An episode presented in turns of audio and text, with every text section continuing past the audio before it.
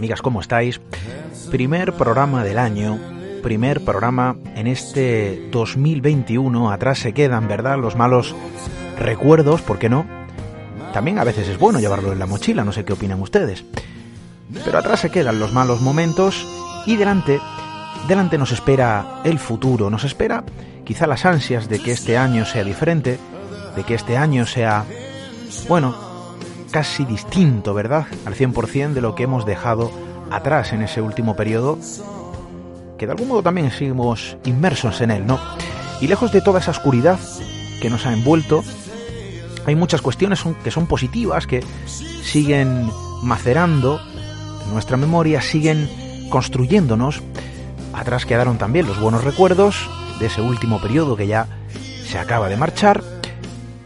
Y nos siguen acompañando las historias.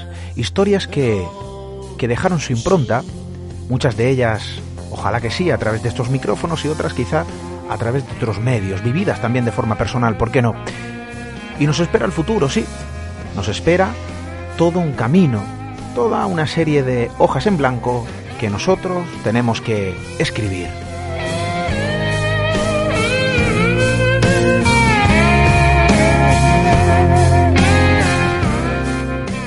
Porque el viaje de la vida, el viaje del tiempo no se detiene. Seguimos eh, aquí, evidentemente, en este periodo de fiestas, de estar con la familia, también hay que sacar rato para estar con otro tipo de familia, con todos vosotros, es importante. Es importante también recibir vuestro calor, compartir el nuestro, y creo que en ese trabajo de comunicación en el que estamos inmersos, nosotros, vosotros, también es bueno pues acercarnos a todo lo que nos tenéis que decir, que a veces no es poco. Redes sociales, vías de contacto, las de siempre, nuestro correo electrónico radio arroba misteriored.com, redes sociales siempre tuteladas por nuestra compañera Diana Arbello, tecleando Misterio Red, ya lo saben, en Facebook, Instagram, Twitter. Número de WhatsApp, muy importante, tomen nota, 617715353 y a través del formulario eh, de contacto siempre disponible en misteriored.com.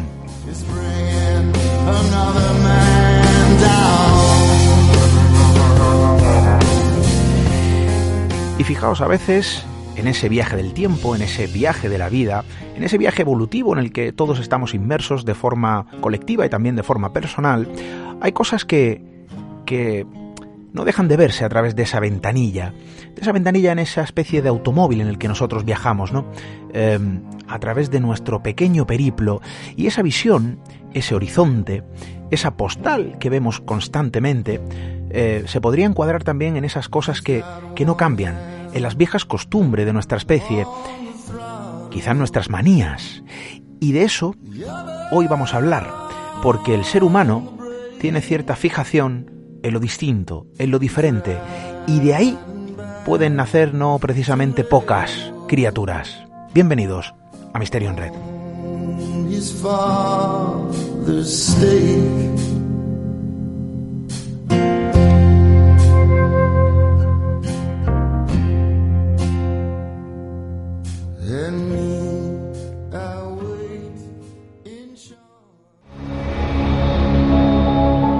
Atrévete a cruzar el umbral hacia lo desconocido. Aventúrate a descubrir que el misterio reside más cerca de lo que imaginas. Traspasamos la línea de lo imposible. Misterio en red. Con Esteban Palomo.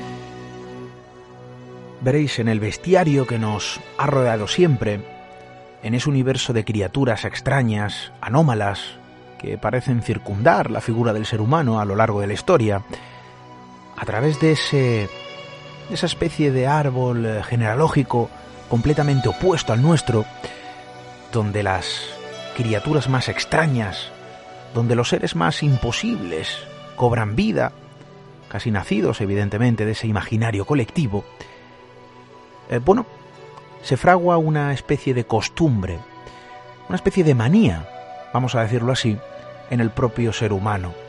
Y es que lo opuesto, lo distinto, lo diferente, en ocasiones nos apasiona, nos atrae, del mismo modo que, que nos produce cierto miedo, cierto temor. Y es que es donde las emociones quizá cobran un aspecto más cercano, más personal. Porque díganme ustedes, si no es verdad eso de, de que tememos lo desconocido, de que tememos lo distinto simplemente porque no somos capaces en ocasiones de comprender su naturaleza, su comportamiento, o simplemente nos da miedo algo que no es semejante a nuestro rostro, a nuestra imagen, y todo aquello nos produce rechazo. Y en algunos aspectos, lo distinto, lo diferente, también nos, bueno, nos atrae. Y quizá en esa especie de manía, en esa especie de costumbre colectiva en el ser humano, se fraguan no pocas criaturas, no pocos seres que, que van vinculados de forma eh, muy estrecha a ese término tan amplio que nosotros desde luego utilizamos en este programa porque debajo de su paraguas existen no pocas historias, ¿verdad? Y el término no es otro que el misterio. Y sí, lo diferente, lo distinto, lo opuesto al ser humano, a lo conocido, a lo comprendido, bueno, pues eh, describe también sus propias páginas, ¿no? En ese gran cuaderno de, de lo enigmático. Hoy precisamente queremos abrir esas páginas, adentrarnos no tanto quizá en esa especie de bestiario, sino en esa costumbre, en aquello que es opuesto a nosotros, en la propia alteridad, que con osadía en ocasiones el ser humano trata de señalar todo aquello que, que no se asemeja con su imagen, todo aquello que es distinto a su mirada.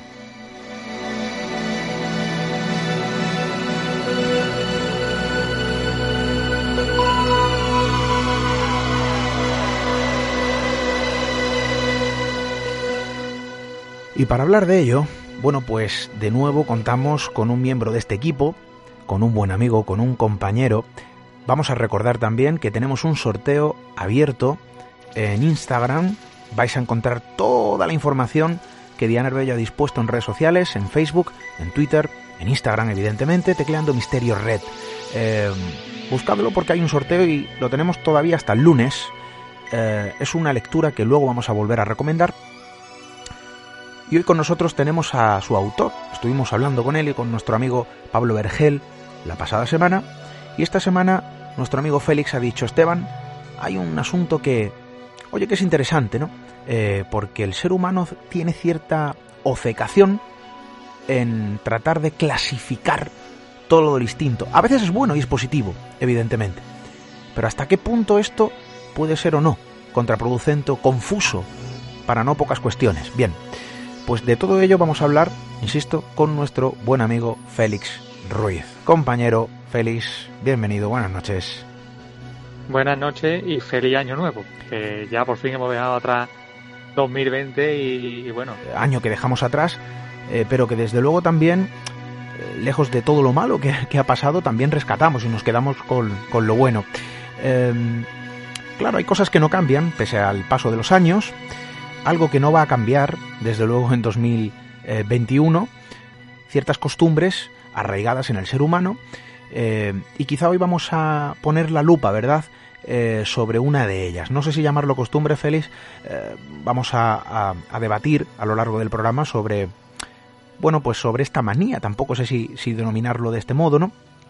Esta fijación o cecación que tiene el ser humano por, por fijarse en lo, en lo distinto. Quizá nosotros somos muy diferentes o no al resto de, de, personas o a muchas personas, cada uno tiene cierta, ciertos matices, ¿verdad?, que nos hacen distintos, pero no hablamos de esa diferencia, no hablamos de esa alteridad, eh, Félix, hablamos de eh, cuestiones eh, mucho más eh, profundas y evidentemente, digamos que, que antiguas en muchas ocasiones, algo que, que ha dado como fruto muchísimos eh, de esos seres, muchísimas de las criaturas que pueblan el bestiario del misterio. Algunas, desde luego, con ciertas, eh, bueno, eh, con cuestiones que a lo mejor pueden ser o no más físicas o más eh, demostrables, otras, evidentemente, nacidas directamente del imaginario colectivo. Pero todo se une en ese mismo punto, ¿no? En la propia clasificación que el ser humano quiere hacer de forma constante eh, sobre esa alteridad. Eh, ¿De qué estaríamos hablando cuando hablamos de ese término, alteridad? Pues bueno, la, la RAE lo define con una sola sesión, ¿vale? Que es la búsqueda de ser otro. Proviene del latín alter, que significa otro, y se puede traducir como otredad. Eh, considerado desde la posición del yo, ¿vale? El principio filosófico de alternar o cambiar la perspectiva propia por la de otro, eh, considerando y teniendo en cuenta el punto de vista de quien opina. ¿Qué viene a decir? Que eh, eh, básicamente que es la idea de buscar la diferencia, de buscar lo que mmm, te contra, o tu contrapunto, el contrapunto de una persona en un lugar determinado, en un momento determinado, ¿vale? Es una idea clave porque articula el sentido de, de muchas experiencias expectativas o prejuicios que se tienen hacia esos otros, ¿vale? En contraposición con los individuos eh, y lo que cada uno considera como normal, normal entre comillas, porque lo que hoy consideramos normal dentro de nuestro ámbito particular, nuestra cultura, es diferente de lo que se puede considerar normal en otra parte del mundo o en otro periodo histórico. Eh, muchos pensadores se han acercado al término para, para ofrecer una explicación eh, y relacionarlo con varias parcelas de la vida o de la educación, de la historia, pero recientemente eh, me recomendaron una obra de un catedrático eh, rumano de historia, eh, el profesor Lucian Boya, que hace una, una, una tesis, escribe un libro, una perspectiva más universalista, más holística de este término, y, hace de la alteridad un punto sobre el que puede pivotar el estudio de mm, prácticamente todo el conocimiento de Occidente que se ha acumulado desde la antigüedad hasta hoy, ¿no? Contiene pues desde religión, ciencia o incluso las propias anomalías, ¿no? Que al fin y al cabo es lo que nos interesa a nosotros. E ese libro eh, es Entre el ángel y la bestia, que se publicó en el 95 en francés, llega, hubo una traducción en el 97 y bueno, el propio subtítulo del trabajo de, del profesor Boya pues ya dejaba bastante claras sus intenciones, ¿no? Porque ese subtítulo era El mito del hombre diferente desde la antigüedad hasta nuestros días. Y ese hombre diferente que definió Boya y que define a principio de, del libro, eh, constituye una de las creaciones del espíritu más extendida en Atenas, según sus propias palabras, ¿no? Es una creación multiforme, capaz de cambiar de rostro, eh, y esos rostros y su sorprendente diversidad despiertan la atención, cada uno en particular más que la propia especie. Aquí entran las, las amazonas, los extraterrestres, los mutantes, los salvajes, los superhombres, y el catálogo de, esos otros, de esos hombres diferentes, es inmenso. Eh, tan grande, tan grande eh, que no para de evolucionar, ¿no? Eh, es una proyección al final, ese hombre diferente, ese otro, es una proyección de, la propia humanidad, del propio individuo, de la propia especie. Encarna sus miedos, sus prejuicios, sus virtudes y sus defectos. Puede mmm, llevar muchas máscaras diferentes, ¿no? Unas pueden ser más eh, comunes o más ordinarias y otras más extremas o más radicales, como las llamaba el profesor, ¿no? Eh, las primeras son, eh, se mueven en un ámbito puramente humano, eh, más cotidiano, ya sea por rasgos biológicos de, de, las personas o por rasgos culturales diferentes. Y las segundas, las radicales, ya en ellas entran pues cosas que no son más afines, ¿no? Lo paranormal, lo sobrenatural, lo monstruoso, lo extraterrestre, eh, en, definitiva lo incierto, ¿no? Eh, esa modalidad es la alteridad radical, en la que tiene una gran importancia eh, otro concepto muy importante aquí que es la imaginación, porque al fin y al cabo es el ser humano al buscar ese otro yo o ese otro diferente a sí mismo el que hace uso de esa imaginación para crear o digamos dar mayor énfasis a lo que él cree que hay de diferente en el otro y a partir de ahí pues ya podemos empezar a reflexionar sobre qué versiones diferentes ha habido de ese otro desde la antigüedad hasta hoy, ¿no? Porque la alteridad es voluble, no entiende de fronteras, no entiende de tiempo, es muy sensible al cambio y a la transformación, porque al fin y al cabo proviene de la imaginación y las cualidades que se le pueden dar son tan, tan extensas como la imaginación de la persona o las personas que, especulen con la existencia de, ese otro diferente a sí mismo, ¿no? Eh, y bueno, al final se basa en la realidad, la base en la realidad, aunque bueno, se suele exagerar. Eh, a partir de lo que vemos o de lo observable, nos vamos a algo más extremo y la imaginación lo deforma para darle un espacio diferente al que tenemos nosotros. Y aquí caben, como hemos dicho, todo lo anterior, o bueno, los dioses, eh, seres intraterrestres y, demás. Ojo porque hay que quedarse con... Yo personalmente lo hago. ¿eh? Has mencionado cuatro claves. Eh, ese hombre diferente, el hombre diferente, como término eh, lo veo súper potente, ¿eh? ojo, y precisamente a lo mejor por lo que sintetiza. Y es que esto queda bien reflejado, lo has mencionado, ¿no? Encarna eh, miedos, prejuicios, virtudes y defectos. quizá fustigando casi como si fuese un látigo que deja su propia marca, un aspecto muy personal de las emociones. Eh, de ahí que quizá genere tanta atracción como temor. Eh, por eso quizá lo diferente, lo distinto, genera esa atracción, eh, tiene ese magnetismo y desde luego también produce temor cuando nos toca de cerca. Félix, entiendo que en esa alteridad bajo la silueta del hombre diferente, se posicionan dos tipos de seres, vamos a denominarlo así. Uno, eh, aquellos que se nos antojan distintos, pero que son físicos, son aquellos que lo podemos ver, que a lo largo de la historia se han visto y que en diferentes momentos culturales se han tratado como tales, ¿no? Como, como personas distintas o diferentes. Has mencionado, ¿no? Eh, eh, los salvajes, claro, para nosotros llamar a alguien, a un indígena que vive eh, en mitad de una selva, llamarlo salvaje, pues no sé quién es más salvaje, ¿no? habría que cuestionárselo. Pero que esto era un término que se usaba de forma cotidiana pues no hace mucho tiempo. Eh, claro, eran distintos, eran diferentes. ¿Qué quiero decir con esto?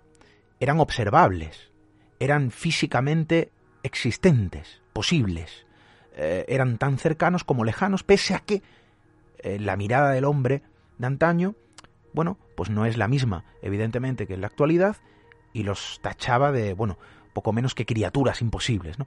Claro, podríamos encasillar esos seres vivos, vamos a llamarlo así, o esos seres, el hombre diferente, en criaturas o en personas distintas o en eh, eh, algo existente, algo verídico, palpable, observable, y también podríamos generar un terreno eh, situado también en la silueta, en la sombra de ese hombre diferente, que podría ser una proyección de esos miedos, de esa atracción, de esas virtudes que el ser humano común no tiene, y que de algún modo deposita en seres nacidos del imaginario colectivo.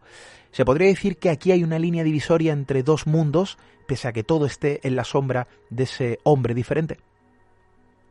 Sí, porque al fin y al cabo hablamos de, que este concepto y todas estas creaciones, todas estas proyecciones dependen eh, de dos cosas. Una es de la imaginación y otra es del conocimiento. Según ha ido avanzando nuestro conocimiento como especie, ¿vale? Tanto de nuestro ámbito geográfico como de nuestro conocimiento eh, tecnológico y, de todas las demás materias, pues esa alteridad ha ido evolucionando con nosotros. Eh, dentro de las más comunes, ¿vale? O de las más ordinarias. Eh, la primera que se nos viene a la cabeza es la biológica, en el que, bueno, ha servido para crear mm, muchos tipos de seres diferentes, ¿no? Hablamos de, los gigantes, de los enanos, de los hermafroditas, de seres mitológicos, eh, de mezclas de seres humanos y vegetales, incluso, aunque dentro, aunque este está dentro de quizá de la otra categoría, los seres artificiales, ¿no? Que es, digamos, la, la manifestación más moderna, aunque haya tenido ejemplos anteriores, eh, de creaciones humanas, ¿no? Eh, y ese imaginario biológico pues evolucionó junto a la cultura, a la teología y a la ciencia.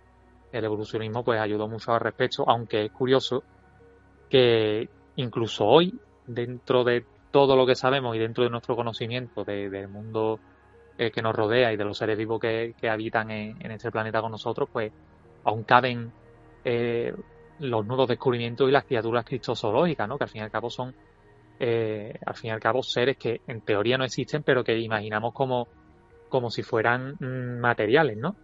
Eh, luego hay otro tipo de arteridad que versa sobre las cualidades intelectuales de las personas o espirituales, eh, donde lo otro también está presente, bien por exceso, bien por defecto. aquí, pues, es aquí plasmamos el complejo de superioridad o de inferioridad hacia otro, o sea, otras personas o hacia otros colectivos, ¿no? Eh, por ejemplo, durante muchos siglos eh, se valoró que los nativos americanos eran seres inferiores a los europeos o las personas negras hasta hace un par de siglos, incluso en el pasado siglo, ¿no? Había lugares en el mundo en el que eran tratados eh, prácticamente como mm, animales o, seres muy, muy apegados a los siniescos. Y bueno, eso respondía mucho a, la arrogancia que teníamos en Occidente a base de esa oposición entre cultura y naturaleza. Nosotros, eh, dentro de, nuestro mundo desarrollado, éramos muy inteligentes y eh, teníamos grandes capacidades y los otros eran vistos como seres inferiores en este aspecto. Luego hay un tercer tipo de alteridad ordinaria que clasifica a las personas según sus costumbres o según su comportamiento. Aquí entran en juego pues la alimentación, el sexo, la desnudez, la antropofagia, el insecto, eh, en fin, todo tipo de tabúes eh, que en el mundo occidental mm, teníamos y tenemos muy arraigados, ¿no? Pero que en otros lugares, pues no, quizá eh, se exageraban estas esta características. Por ejemplo, en cuando se hablaba en la época de los descubrimientos de, de todo lo que se iba descubriendo, nunca me lo he dicho, en América y esos contactos con los nativos de allí, se hablaba mucho de, costumbres de este tipo, ¿no? De la antropofagia, de, por qué iban desnudos por allí, eh, o de por qué eh, los familiares se acostaban entre ellos sin ningún tipo de pudor. Al fin y al cabo eran eh, visiones un tanto distorsionadas, aunque tenían parte de verdad, pero eran visiones distorsionadas de nuestra propia, de nuestra propia forma de entender el mundo en ese momento. y hay casos antiguos, paradigmáticos, ¿no? eh, en los que se aunaban esas cualidades, ¿no? Y, eh, por ejemplo, ahí estaban las amazonas, que vivían en el Ponto, en Asia Menor, antes de la guerra de Troya, ¿vale? Según las la historias. Y era una comunidad femenina que se deshacía de los varones, que solo los usaban para engendrar nuevas hijas, ¿vale? A los hijos los desechaban. Eh, y posteriormente, con el paso de los siglos, pues claro, al, al digamos, al, al ampliar nuestro ámbito geográfico y el mundo que conocíamos, pues esas amazonas se desplazaron de su lugar de origen primigenio a África, ¿vale? Para ser luego derrotadas por Hércules. Eh, y después, pues se volvieron a trasladar, quedando finalmente en el Amazonas, ¿no? Y al final, eh, nuevos, nuevos eh, lugares donde hacer residir un mito o una leyenda que al fin y al cabo no deja de ser tal, ¿vale? Y que mm, simplemente pues vamos transformando según va pasando el tiempo. Aquí también entra la, la sociedad ficticia, eh, otra forma común de alteridad, eh, que se mueven en polos opuestos, ¿vale? Tenemos la, básicamente la anarquía y la utopía, que son las dos formas básicas, aunque hay, bueno, muchas variedades, mezclas y demás. Eh, sería básicamente, básicamente, eh, un enfrentamiento entre los dos ejemplos primigenios, ¿no? que por ejemplo es la edad de oro de, de y las utopías, ¿no? Eh, la idea de la edad de oro, apareció por ejemplo por primera vez en los trabajos de los días de Siodo en el siglo 8 a.C., que sería la primera edad mítica en la que vivieron los primeros hombres, o la utopía, uno, de los primeros ejemplos de Diodoro de Sicilia en la biblioteca histórica en el siglo I a.C. Al final son es otra forma de ver eh, lo diferente en, ese, en esa construcción social. Otra forma más, la insularidad. Según íbamos descubriendo que el mundo también estaba compuesto de islas, pues cada isla prácticamente hasta el siglo XIX eh, era susceptible de contener una sociedad en la que dominaba lo diferente, lo anormal, en las que cabía prácticamente de todo, ¿no? Y, eh, por ejemplo, ahí tenemos eh, el libro de las maravillas del mundo de, de Jean de Mandeville, del siglo XIV, en el que hablaba de, algunas islas, por ejemplo, en las que había seres que tenían un solo ojo en la frente, otras en las que viven gente o vivían gente de, naturaleza maligna y sin cabeza, con los ojos en la espalda, en otras en las que había gente sin cabeza con los ojos y la boca debajo de la espalda, todas las variantes creativas que tengamos en la cabeza de, seres humanos diferentes y eh, con características físicas extremas estaban contenidas en, eso, en ese tipo de tratados, ¿no? Y, y finalmente, pues uno de los que se ha puesto más en boga, aunque ha existido desde siempre, sobre todo en el siglo XX y también en el siglo XXI, es la alteridad ideológica, en el que eh, e-, esa diferenciación que ha existido siempre, pues eh, hace que se polaricen las posturas ideológicas entre yo y otro, entre el yo y el otro. Sobre todo desde la Revolución Francesa, y tenemos ejemplos de la, en el siglo XX, las dos guerras mundiales, ¿no? La Alemania nazi, el comunismo, el, republicanismo frente a la monarquía, y bueno, lo podemos llevar también al terreno religioso, con los cristianos enfrentados a los infieles, eh, los musulmanes radicales contra los que desprecian el Corán, y al fin y al cabo, eh, como decía Boya, ¿no? Que, el otro puede surgir en cualquier parte, sí, solo, con, la sola condición de que se solicite su presencia, ¿no? Eh, ni el espacio ni la vía de acceso serán un problema. Si hay una posibilidad de que aparezca lo otro, pues las reglas del imaginario lo harán aparecer. Claro, ojo aquí, las reglas del imaginario. Eh, hablamos de cuestiones diferenciadas, eh, con rasgos eh, completamente distintos entre sí, pese a que pertenezcan a una misma familia. ¿A qué me refiero, Félix? lo hemos dicho anteriormente. dentro de, de, esa alteridad, del hombre diferente, del otro o lo otro, eh, se sitúan dos campos. Uno, em, alimentado evidentemente por la imaginación, por el imaginario, por el conocimiento, lo has especificado detalladamente a la perfección, eh, por el conocimiento contemporáneo que se tiene en el momento en el que aparece lo otro o ese hombre diferente claro, uno lo observa con el prisma cultural de, ese momento. ¿no? Se me viene a la mente, fíjate, y hago un inciso, eh, y esto es ampliamente conocido, no estamos descubriendo América. Eh, ¿Te acuerdas, Félix, esas imágenes que son tremendas, terribles, eh, de una especie de zoológico donde lo que había en esas en esos cercados eran personas de color? No sé si recuerdas esas imágenes. Se ha hablado de ello. Sí, mm, al fin y al cabo, el comercio con humanos. Eh, eso. Y, eran considerados eh, seres inferiores. Y eso no es eh, tan antiguo como alguno pueda pensar. Sí, sí, sí. De hecho, eso hemos dicho que siglo y medio, incluso en el siglo pasado. O sea que esa diferenciación no es tan antigua. Luego, luego vamos a, preguntar a nuestros amigos y si quieren ir eh, respondiendo eh, las vías de contacto, ya lo saben, tenemos cuenta en Facebook, en Instagram, en Twitter, eh, tecleando Misterio Red. Diana va a recoger cualquier comentario, evidentemente. Y vamos a lanzar ya una pregunta, Félix, ¿no? ¿Hasta dónde es positivo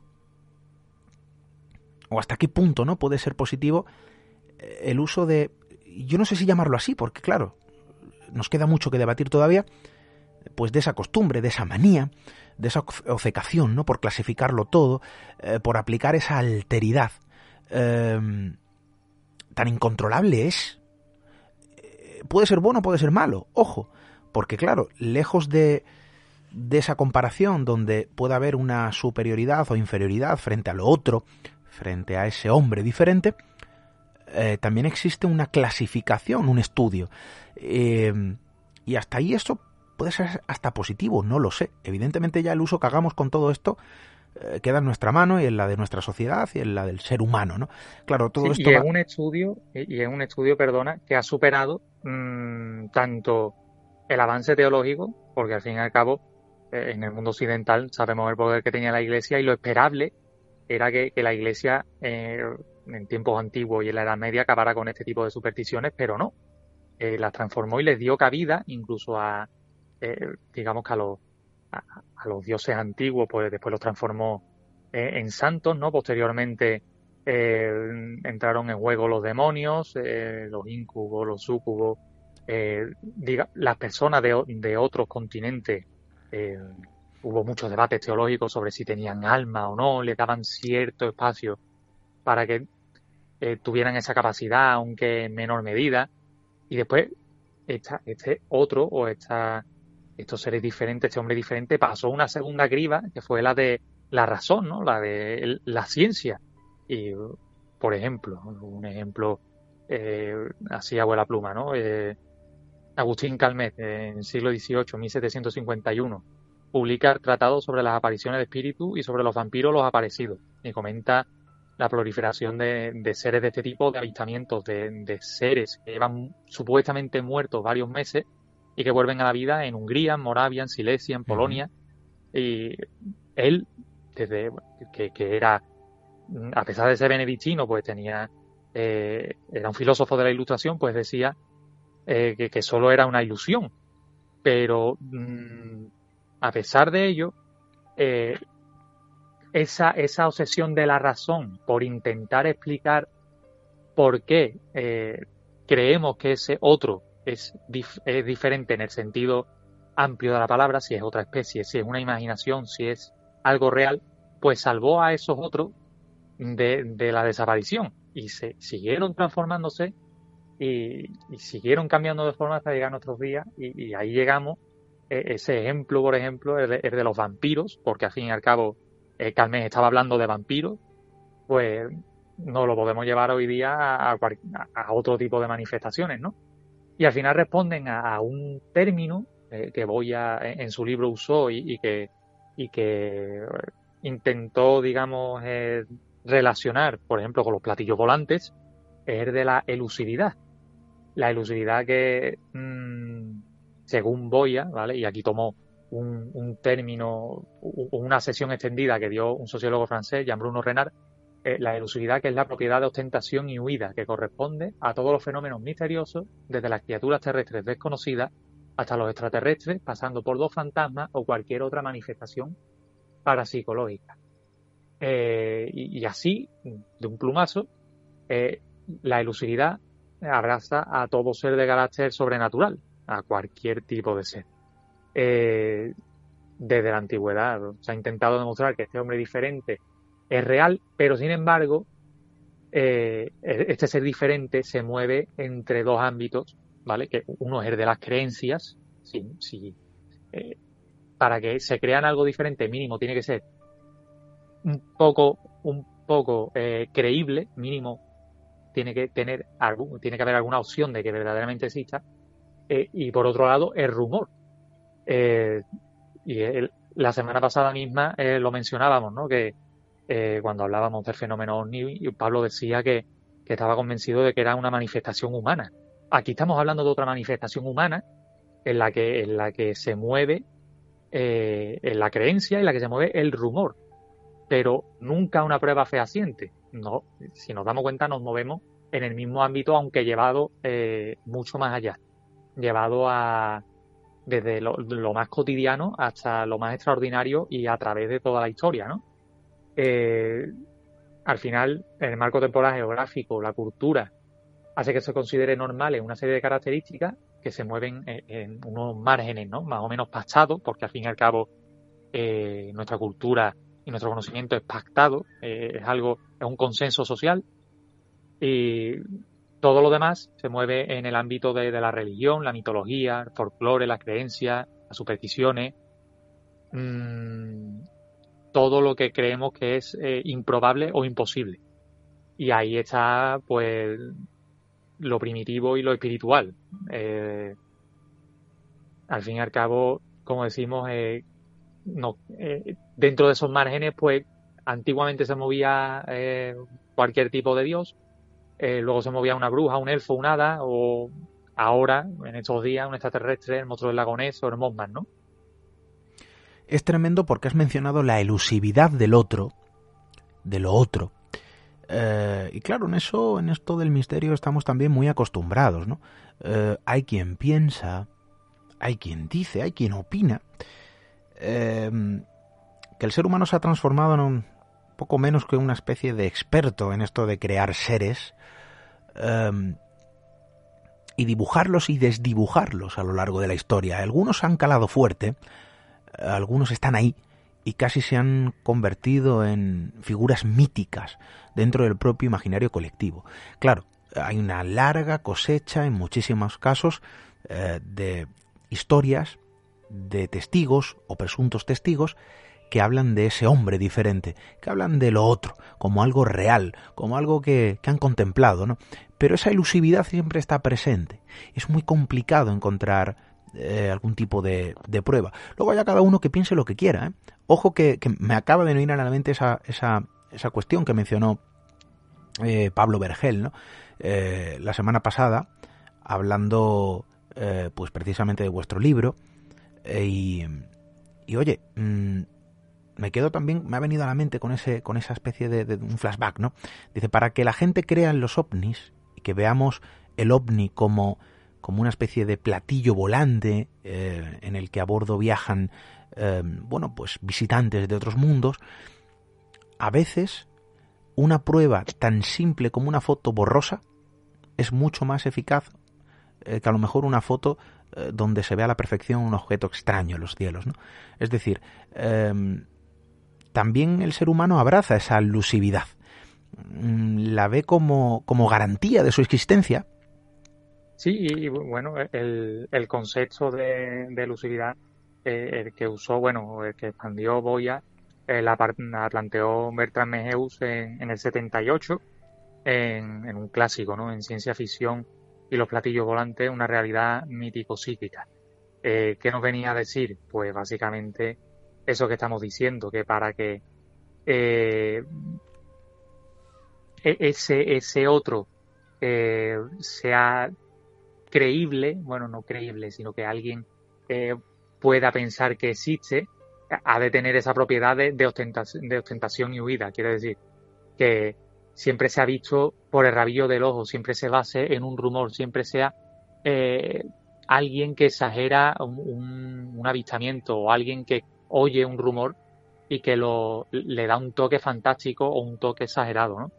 Y, siempre, al final estamos hablando siempre de las mismas cosas, aunque no nos demos cuenta, eh, de, que es ese rumor el que motiva la imaginación y el que hace que, en un determinado momento, en un lugar determinado, eh, se, se, hable de, algo que luego eh, pasa a formar parte de, de, la cultura general de, esa zona, ¿no? O de toda una civilización o de todo un país.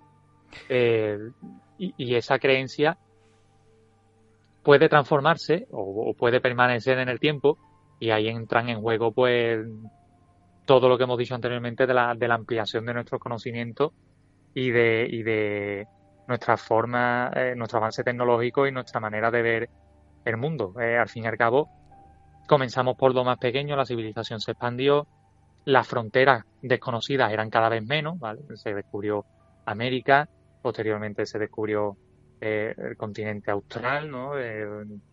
toda eh, la Polinesia y finalmente pues eh, los polos, ¿no? Y, qué nos quedaba después de aquello? Pues nos quedaba mirar hacia arriba, hacia las estrellas, o, mirar hacia abajo y, mirar el interior de la Tierra, ¿no? Y aquí pues te puedes extender prácticamente hasta el infinito, porque puedes hablar de, de novelas antiguas, ¿no? teatros y demás, intentos mm, que no están adscritos a la ciencia ficción, pero que sí ya imaginaban eh, esta suerte de cosas, ¿no? Eh, en los viajes por los planetas, por ejemplo, eh, tenemos a Luciano, de Samosata, muy antiguo, a Cyrano de Bergerac, ¿no? En relación de, los estados del Sol. Y, luego, pues, toda la, la trama de, la Tierra Hueca, pues desde Atanasio Kischer hasta otro de los personajes que nombramos la semana pasada, que fue Richard Shaver y, los recuerdos de Lemuria, o Viajar al centro de la Tierra de Julio Verne. Eh, al final es llevar esa, esa frontera y esa búsqueda de lo desconocido hasta, hasta eh, su extremo más mm, inverosímil, porque ya no nos quedan más donde explorar, ¿no? Y quizá ya el último, último, último, o el más eh, novedoso en este aspecto, es de la mm, propia humanidad o el propio ser humano como el creador de vida. y bueno, aquí hablamos de, los cyborgs, ¿no? de los robots desde que Mary Shelley publicó Frankenstein en 1818, pues hasta los ejemplos más modernos de la ciencia ficción actual, ¿no? Y, también hubo ejemplos anteriores, eh, el Golem, por ejemplo, ¿no? Pero eh, es con Mary Shelley con, la que se da pistoletazo de, de salida a esa última frontera que es imitar a los dioses, ¿no? O imitar Mm, como dirían los creyentes de la, de la hipótesis extraterrestre, a esos dioses creadores provenientes del espacio que nos crearon a nosotros y nos pusieron aquí, o sentaron las bases para que nos desarrolláramos culturalmente hasta llegar a lo que somos hoy, pues darle un, toque o ir un paso más allá y, bueno, mmm, crear nosotros vida, eh, primero desde la ciencia ficción, obviamente, desde las creaciones literarias, hasta la pura ciencia eh, más avanzada a día de hoy, en la que prácticamente pues somos capaces de crear mmm, cualquier tipo de animal, no prácticamente de la nada, pero casi. Sí, sí, en una probeta, a través de la ingeniería Exactamente. genética, sí, sí, sí. O sea, es decir, eh, tenemos ahí una serie de, eh, de territorios, vamos a decir así, ensombrecidos por esa alteridad. Claro, hablabas al principio eh, de la alteridad ordinaria, mencionabas una serie de ejemplos, se han mencionado otros que no irían encasillados en esa alteridad ordinaria y podrían estar bajo otro tipo de paraguas o subparaguas dentro de la alteridad del hombre diferente de lo otro, em, que sería la alteridad radical, em, que es ahí donde entraríamos, vamos a decir así, en ese mundo más eh, imaginario, eh, donde las criaturas evidentemente son mucho más pavorosas, extraordinarias y desde luego también imposibles. ¿no? Eh, seres imaginados. Ojo que no queremos decir, Félix, porque no es así, que cuando, que cuando nos llega algún tipo de historias sobre algún ser, el avistamiento de una criatura, aquí hemos tenido a grandes amigos y compañeros que han hablado eh, precisamente de, de la, del encuentro imposible eh, con una criatura evidentemente desconocida, no, no, bueno, pues no, no, comparable, ¿no? Con, con cualquier eh, ser vivo de nuestro mundo, al menos catalogado y, estudiado. Y ojo que la voz del testigo, que al final es en ocasiones lo único que tenemos, eh, hablaba de una verdad, al menos para ellos, en algunas ocasiones. Se me viene a la mente. Claro, eso, eso, va, eso va por delante, por supuesto. Claro, yo recuerdo, ¿no? Se me viene a la mente un caso que nos trajo eh, nuestro buen amigo, desde aquí le mandamos un saludo, nuestro amigo Joaquín Avenza, y, y nos hablaba del encuentro, ¿no? En, en mitad de la madrugada, con una criatura, dos personas que iban en un vehículo, y que, y que algo agazapado, bajo el quitamiedos, en una especie de, de arbusto, bueno, pues con ciertos movimientos, ¿no? Muy extraños, bueno, pues apareció y a la par que desapareció, ¿no? Eh, claro que la confusión, eh, la poca visibilidad, eh, la luz del vehículo como, único foco, ¿no? que puede apuntar a eso que se mueve la, la oscuridad de la noche en mitad de una carretera oscura secundaria. Claro, puede ser muy confuso, y algunos dirán, pues sería un jabalí o sería... Bueno, la familia describía bien, ¿eh? En este caso, cómo era aquella criatura. Sí, em, y, bueno, eh, a raíz de, esto que estás contando y a raíz de lo que hablamos la semana pasada y lo que estamos tratando hoy, eh, vamos a insistir en eso porque ya nos ha llegado algún que otro comentario diciendo que es que, mm, por ejemplo, a mí me han llegado a decir que si soy miembro de la sociedad escéptica. No, vamos a ver. Yo no voy a poner en duda ningún testimonio, ni, ni voy a decir nunca, jamás, que los investigadores de campo eh, no sean necesarios, porque su trabajo es completamente necesario para compilar todo, todos los casos de los que hablamos, ¿vale? O, o los análisis que hacemos de los mismos, o de las teorías que podemos eh, montar al respecto, ¿vale? Pero eh, cuando hablamos de este tipo de, manifestaciones, yo al menos es la visión particular que, tengo del mismo, ¿no? O que se puede estar de acuerdo o no Estamos hablando de, algo en lo que interviene, indefectiblemente, siempre interviene mínimo una persona, un, ser humano. Luego ya podemos hablar de, características especiales, de, eventos muy extraños, de, cosas que no se pueden explicar y nunca se van a poner en duda porque igual que caben muchas invenciones, e igual que caben muchas mentiras en todo esto y muchas exageraciones, también caben, aunque en menor proporción, casos que verdaderamente se escapan de lo que nosotros entendemos como normal. Y volvemos al mismo concepto. Pero este, este, esto de lo que estamos hablando, esta alteridad, eh, digamos que tiene una perspectiva más, al igual que nosotros hemos hecho eh, eh, en nuestro ensayo, más histórica, más cultural, que tiene más que ver con nuestro propio desarrollo como especie y nuestra propia forma de, de intentar explicar o de rellenar esos huecos que, que, eh, nuestro avance, nuestro conocimiento en, un momento determinado no son capaces de llenar. Y anteriormente, muchos muchos años atrás, bueno, aún hoy se sigue haciendo. Eh, mucha gente lo hace con Dios, porque no puedo, donde no cabe una explicación natural está Dios. Eh, otros lo llenan con un vampiro, un zombie, una criatura, una criatura del tipo que sea, o un extraterrestre. Puede ser real o no, ahí no nos vamos a meter. Eh, pero el hecho es que tiene que intervenir una persona. Y una persona con sus circunstancias particulares, sus creencias, sus expectativas, sus miedos eh, y por supuesto, por supuesto, con su imaginación. Bueno, esto lo hemos visto a lo largo de la historia, Félix, y en tiempos recientes, ¿no?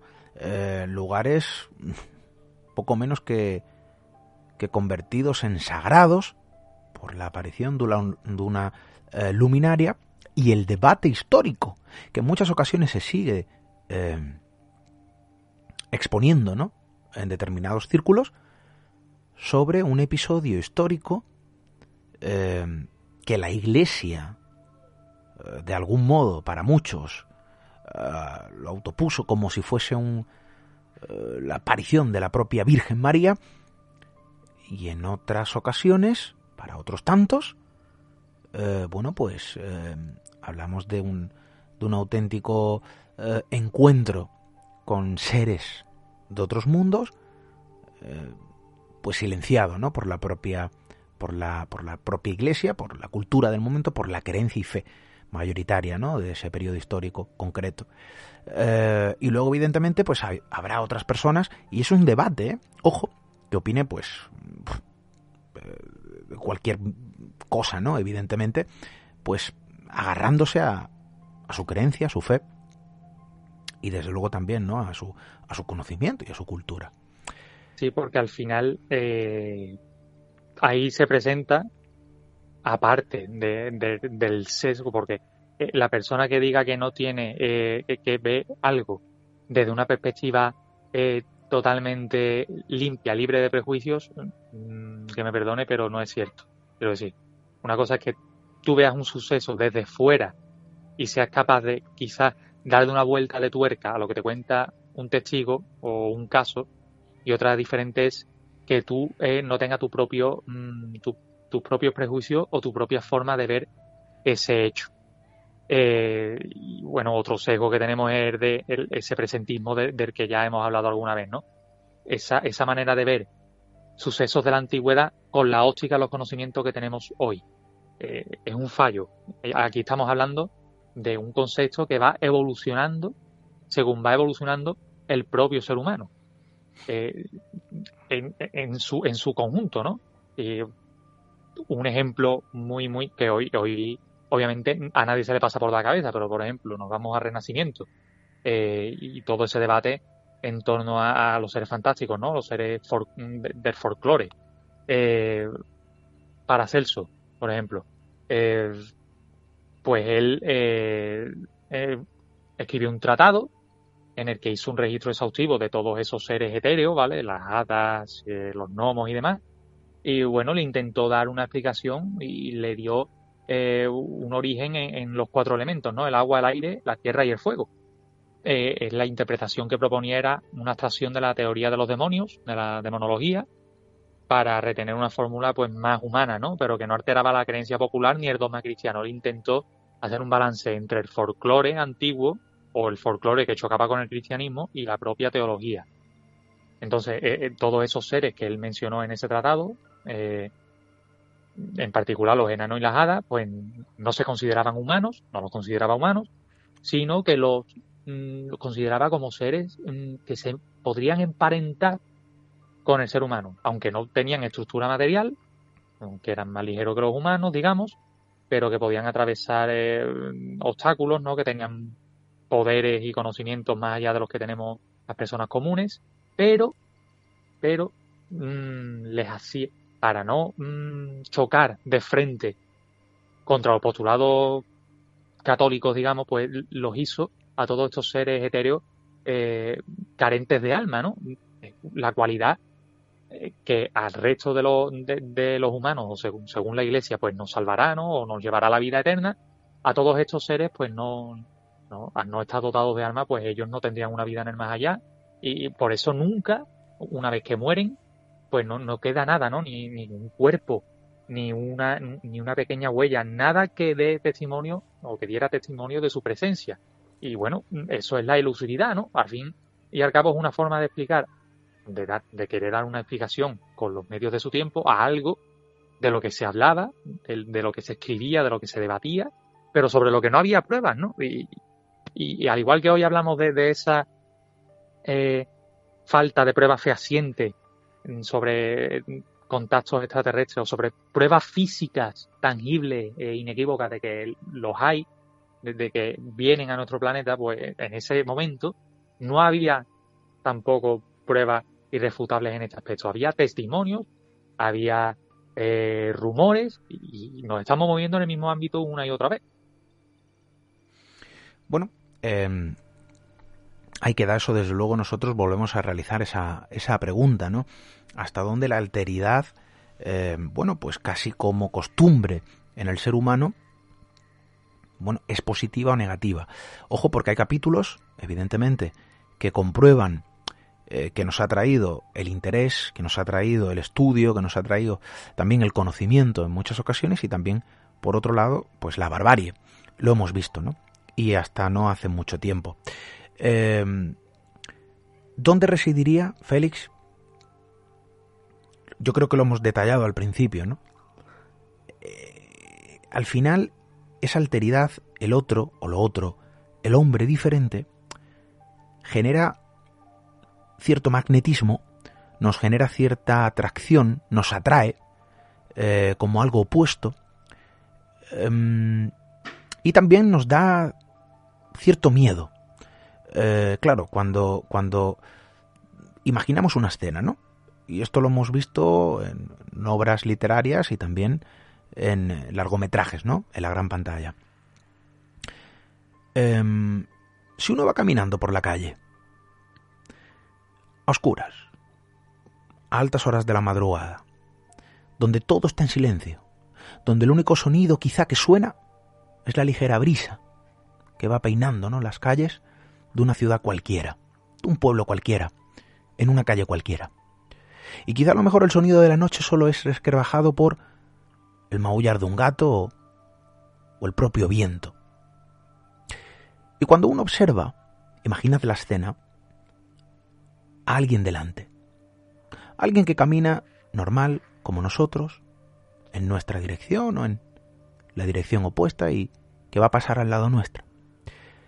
Si no presenta nada extraño, si su caminar es normal, si sus vestimentas son normales, incluso si su rostro, que en muchas ocasiones eh, ya reflejan las intenciones, eh, es normal, bueno, pues, oye, eso no, no nos escama. Habrá quien sí, habrá quien no, pero no nos puede parecer algo tan, tan extraño, ¿no? Como para, para producir cierto miedo. Pero la cosa cambia si nos situamos en el mismo escenario. En el mismo escenario bajo las mismas circunstancias, y aquello que tenemos delante no es una persona cualquiera. Estamos viendo quizá a lo mejor una silueta en la esquina, en el redoble de la propia calle, alguien o algo que no se mueve, que permanece prácticamente inerte. No sabemos muy bien si nos da la espalda, nos mira de frente, porque solo podemos observar la silueta en la negrura, pero su comportamiento ya es distinto podría asemejarse a ese hombre diferente. Imagínense si lo que estamos viendo no corresponde a la silueta humana, si corresponde a algo diferente, a algo distinto, a una criatura que no logramos identificar. Incluso a lo mejor de menor tamaño que nosotros, pero eso ya nos genera impacto. Es distinto. Es lo otro. Em, claro, em, al igual que nos provoca miedo, despierta ese interés por saber qué es o quién es.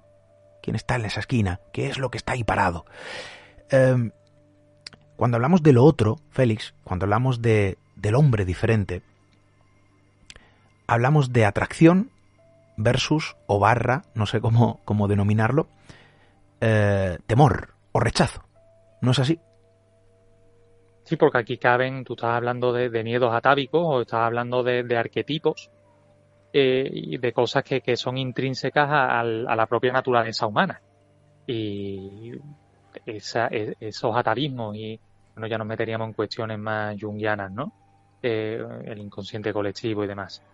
Pero son cosas que arrastramos por nuestra propia naturaleza, que al fin y al cabo, eh, no a, pesar de todo nuestro desarrollo cultural en los últimos par de milenios, eh, no ha cambiado demasiado. Como personas seguimos siendo prácticamente iguales que hace dos mil años, ¿vale? Con alguna variación muy pequeña, pero eh, nuestro cambio ha ido más por otros derroteros, ¿no? Nuestra, nuestra cultura, nuestro desarrollo tecnológico es el que marca el paso de, lo que consideramos antiguo a lo que consideramos moderno o de lo que o en este caso de lo, de lo que veíamos antes normal y ahora consideramos normal. Eh, aquí estamos hablando de, de, un concepto de, conceptos ¿no? que al, fin y al cabo eh, que nos han acompañado siempre, folclore, mitología, eh, creencia, religión, eh, y a hoy día todo eso ha perdido fuelle, ¿vale? en, cierto, en ciertos lugares, ¿no? Y, ha dado paso a, a otro tipo de, nueva búsqueda, otro tipo de otros, ¿no? y ya llegamos a todo esto que estamos hablando eh, de los seres extraños, de, las anomalías en general. Tampoco vamos a, indagar y meternos mucho más al respecto. Y, simplemente hemos de tener en cuenta que, esa máscara cambia, que esa, esa, personalización de lo diferente cambia, eh, pero eh, con, su, con su componente lógicamente humano, pero que hay cosas que, que, no, que no se alteran y una de ellas es esa búsqueda de la diferencia. Eh, simplemente vamos eh, ampliando el, campo de, búsqueda o vamos cambiándolo según eh, el momento en el que estemos, ¿no? Y, a ese respecto, pues, por ejemplo, ¿no? Antes hablábamos de Jean Bruno Renard cuando hablaba de la elusividad. Y en un artículo del 92, El hombre salvaje en el imaginario contemporáneo, pues él hacía, daba una, él está especializado en leyendas urbanas, ¿no? Pero en folclore y, también ha hecho sus pinitos en, en temas de, de, parapsicología, incluso con todo este tema de los ovnis. Él ha hecho una serie de aportaciones, quizás más generalistas, ¿no? Pero una muy interesante fue comparar al hombre salvaje, el arquetipo de hombre salvaje, que avistamientos, avistamientos de hombres salvajes de vez en cuando se siguen dando. Eh, personas que viven al margen del mundo con características simiescas o muy parecidas a eh, seres humanos anteriores a nuestra propia eh, especie de Homo sapiens, ¿no? Y muchas de sus características las comparaba con las de los extraterrestres, ¿no? Y, vemos la diferencia entre uno y otro, porque eran características totalmente opuestas. Si el hombre salvaje era alto, el extraterrestre que tenemos en mente eh, suele ser bajo. Eh, si el hombre salvaje lo vemos eh, en nuestro imaginario desnudo, al extraterrestre lo vemos con una malla ajustada o de color brillante. si el hombre salvaje tenía mucho pelo, era velludo, pues el extraterrestre es lampiño, no tiene pelo. si uno tiene una cabeza grande o pequeña, en este caso el otro tiene una cabeza grande. si uno no se comunica porque no somos capaces de entenderle, porque no habla o gruñe, al extraterrestre pues eh, se comunica de forma prácticamente perfecta, ¿no? Por telepatía. Y, eh, si el hábitat de uno eran los bosques o las cuevas, lugares más mm, cercanos a la naturaleza, y lo, que nosotros, o muchos de nosotros, los que vivimos sobre todo en las ciudades, las grandes ciudades, consideramos como naturaleza salvaje, pues los extraterrestres vivían en lo que Renard mm, denominaba como uraniano, que al final, al fin y al cabo es otro planeta, fuera de aquí. Pues con eso nos quedamos, Félix. El tiempo, desde luego, nos, nos invita ya a abandonar los micrófonos, pero, pero ojo porque los detalles que esto que hemos tratado ¿no? esta noche a través de estos, precisamente estos micrófonos, eh, nos invitan a pensar y a reflexionar ¿eh? sobre, no pocas cuestiones. Tú lo has dicho, a veces no es el hombre diferente, a veces son cuestiones, a veces son episodios, y no tiene que haber un, eh, un componente humano, sí, evidentemente sí, en este sentido, evidentemente porque hay alguien que lo vive, pero no tiene por qué haber un ser o una criatura.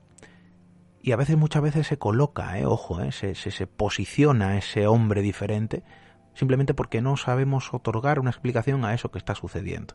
Que la puede tener o no. Em, pero acá hay que prestar atención en muchas ocasiones también ese papel que juega nuestro subconsciente, nuestra cultura, en ocasiones sin querer, obviamente. Y, y de algún modo esto no hace más también en ocasiones que enturbiar aquellos episodios que claramente tienen un componente físico, palpable, observable. Em, al final volvemos a repetir ¿no? esa, esa, esa pregunta que lanzábamos al principio y que no hace mucho también la hemos vuelto a, lanzar a nuestros amigos. ¿Hasta dónde esa alteridad de lo distinto, de lo otro, hasta dónde eh,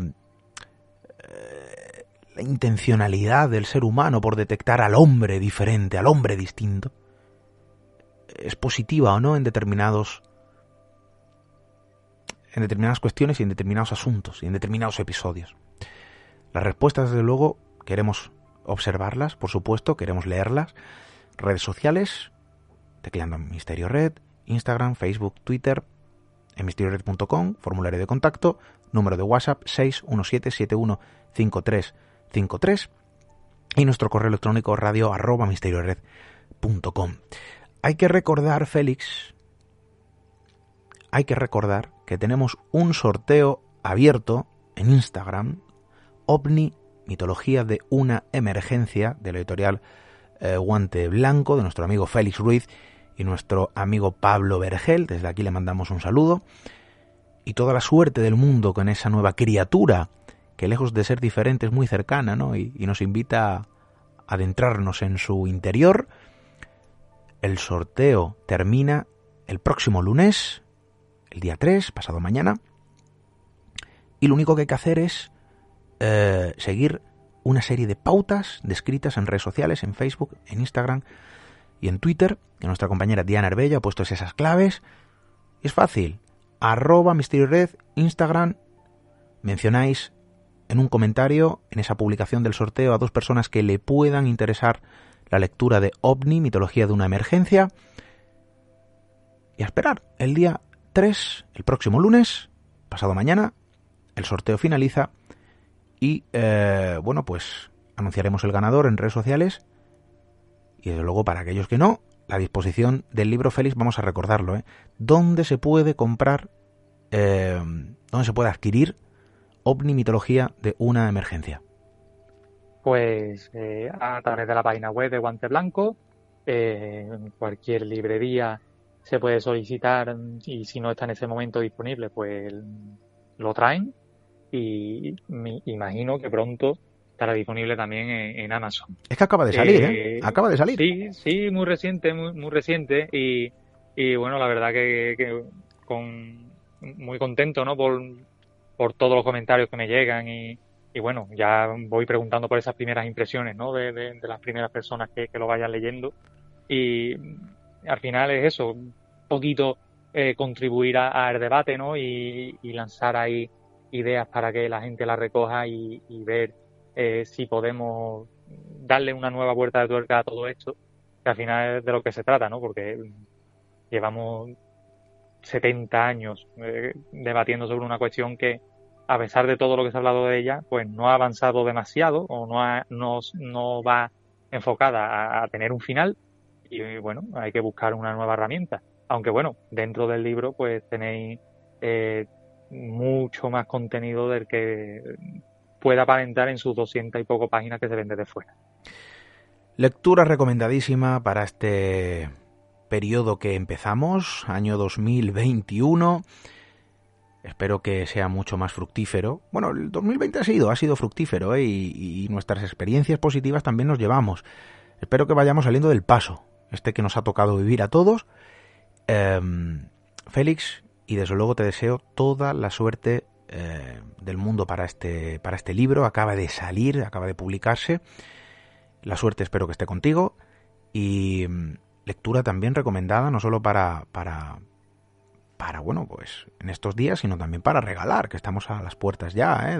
de, de, nuevo de los, de los regalos, y yo creo que regalar libros, sea cual sea, ojo, al final estamos promoviendo precisamente eso que acabas de comentar, la lectura no solo, sino también el debate, el pensamiento, y creo que es importante. Son dos cuestiones que, que en ocasiones dejamos de lado a cambio de, bueno, determinadas distracciones mucho más directas a través de una pantalla y todavía el papel tiene mucho que decir y mucho que, enseñar. Y creo que en OVNI, mitología de una emergencia, precisamente hay mucho de eso. Eh, Félix, em, no tenemos tiempo para más. Desde luego, te mando un abrazo, te mando un saludo y mi enorme agradecimiento por querer participar en este primer programa del año. Em, abrimos el año ya y desde luego este, espero que, que volvamos a hablar pronto.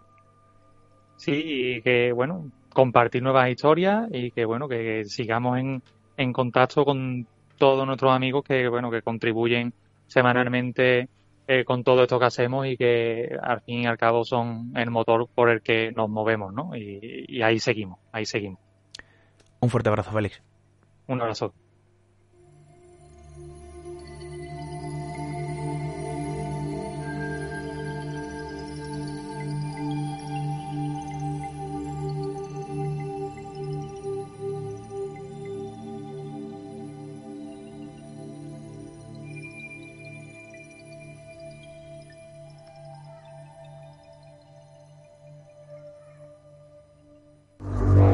Misterio en red. Misterio en red. Con Esteban Palomo.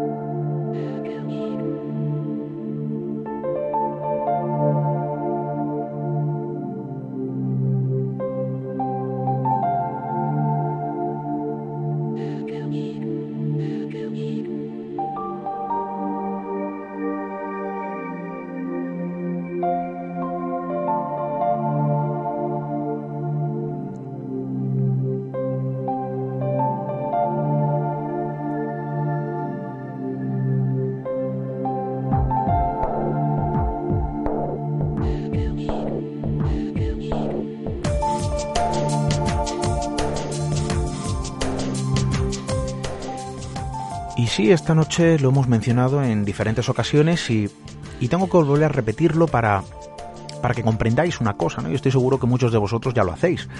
Eh, veréis, cuando hablamos de lo diferente, cuando hablamos de lo otro, cuando hablamos de la silueta o la estampa del hombre diferente, y nos alejamos del arquetipo diseñado bajo el paraguas de, de lo enigmático, de lo misterioso, bueno, quizás se nos viene el reflejo ¿no? de personas cotidianas, de nuestro mundo, de nuestro día a día, en nuestro entorno cercano, en nuestro barrio, en nuestro entorno laboral, incluso en nuestro entorno familiar. ¿Por qué pasa? Que son distintas, que son diferentes, eh, que podrían perfectamente plasmarse en esa alteridad simplemente porque van a contracorriente, porque no siguen la programación interpuesta en la gran mayoría.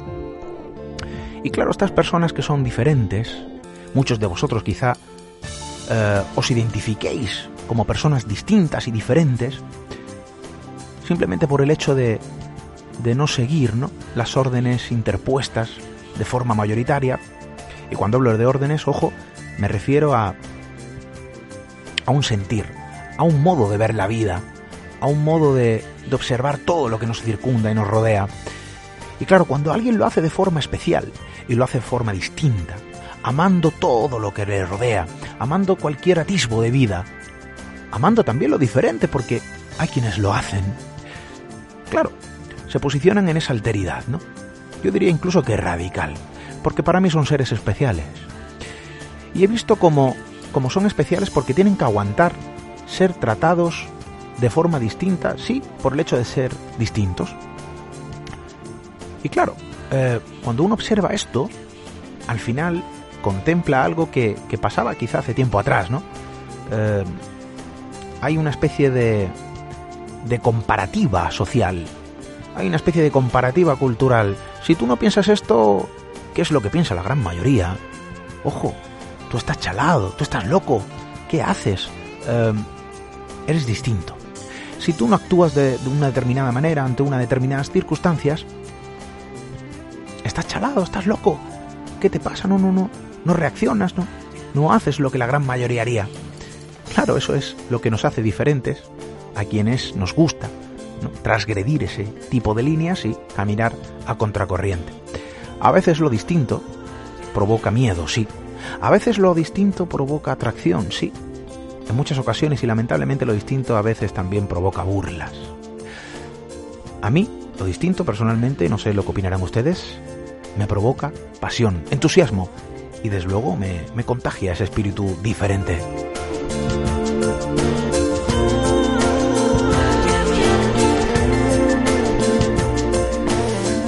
Nosotros regresamos la próxima semana contando historias diferentes, a veces comunes, no sé, a veces eh, distantes y otras cercanas.